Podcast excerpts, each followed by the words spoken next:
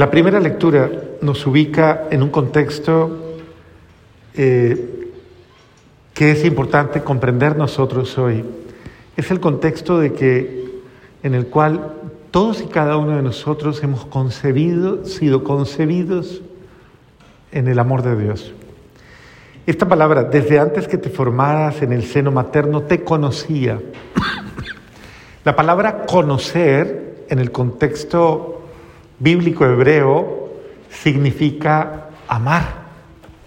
Más que eso, es, es entrar en la intimidad, conocer la profundidad.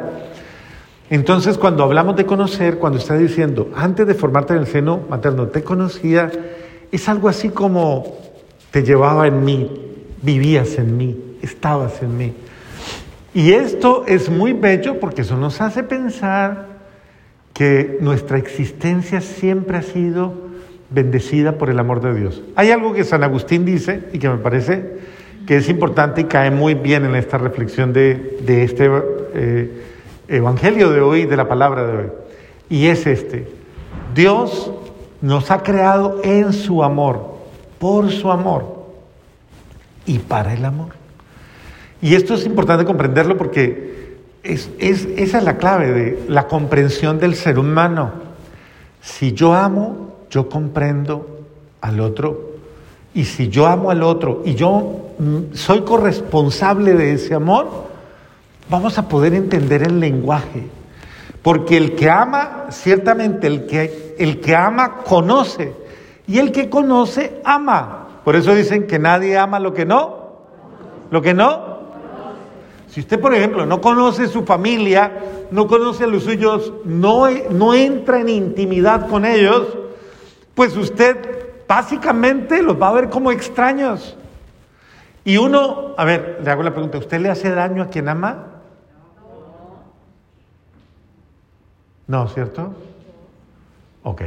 Ese es el principio fundamental.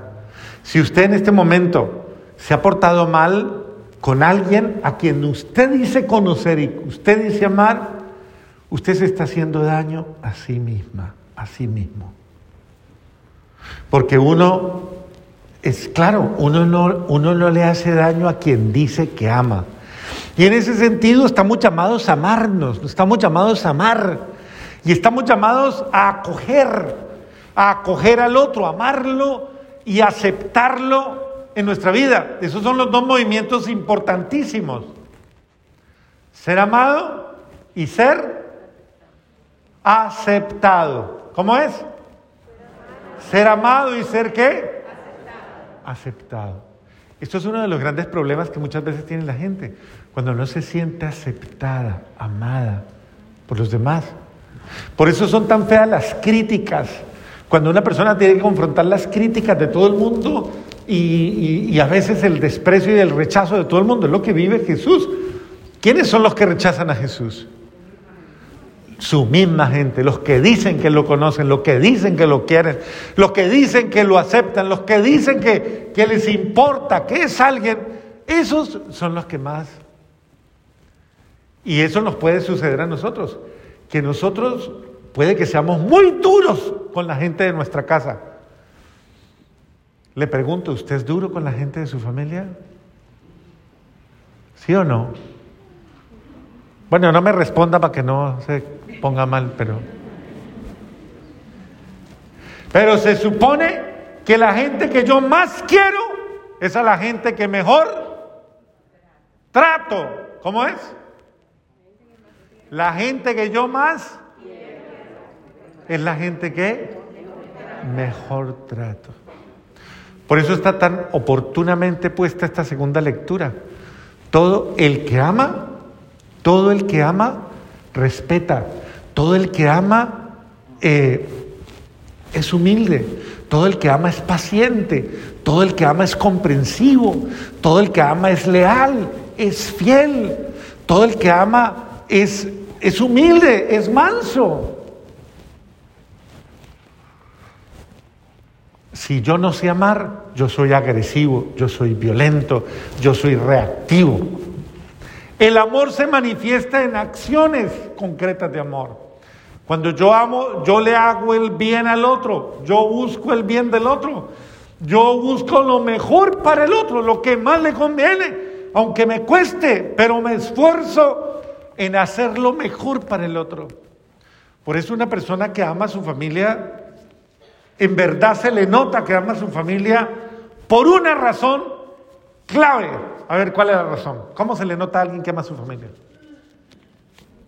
¿Cómo se le nota? ¿Ah? Por el trato. Pero una persona que ama a su familia se distingue por una, una cosa importantísima.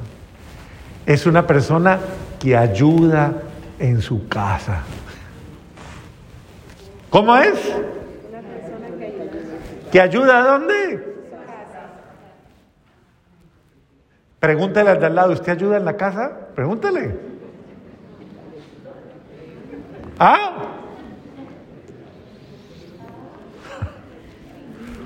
Porque el que ama, ayuda. Dígale, dígale, dígale, dígale. El que ama, ayuda. Todo el que ama ve la necesidad del otro y ayuda. Porque eso es el amor. Mi mamá dice una frase desde hace muchos años, dice, ay, mi hijo, obras son amores y no buenas razones. Que no se nos quede en palabrería. Porque muchos de nosotros somos puras, ay, yo te amo, yo te quiero. Sí, venga y me ayuda. Ay, no, no tengo tiempo. Ay, no, vaya que no. Ay, dígale. Ajá. Que el amor sea de acciones que concretas, concretas. Porque ese amor expresa cuánto significa mi familia. Muy bien, vamos a ver un video del arzobispo que nos ha mandado y con ese video vamos a inspirarnos un poquito más.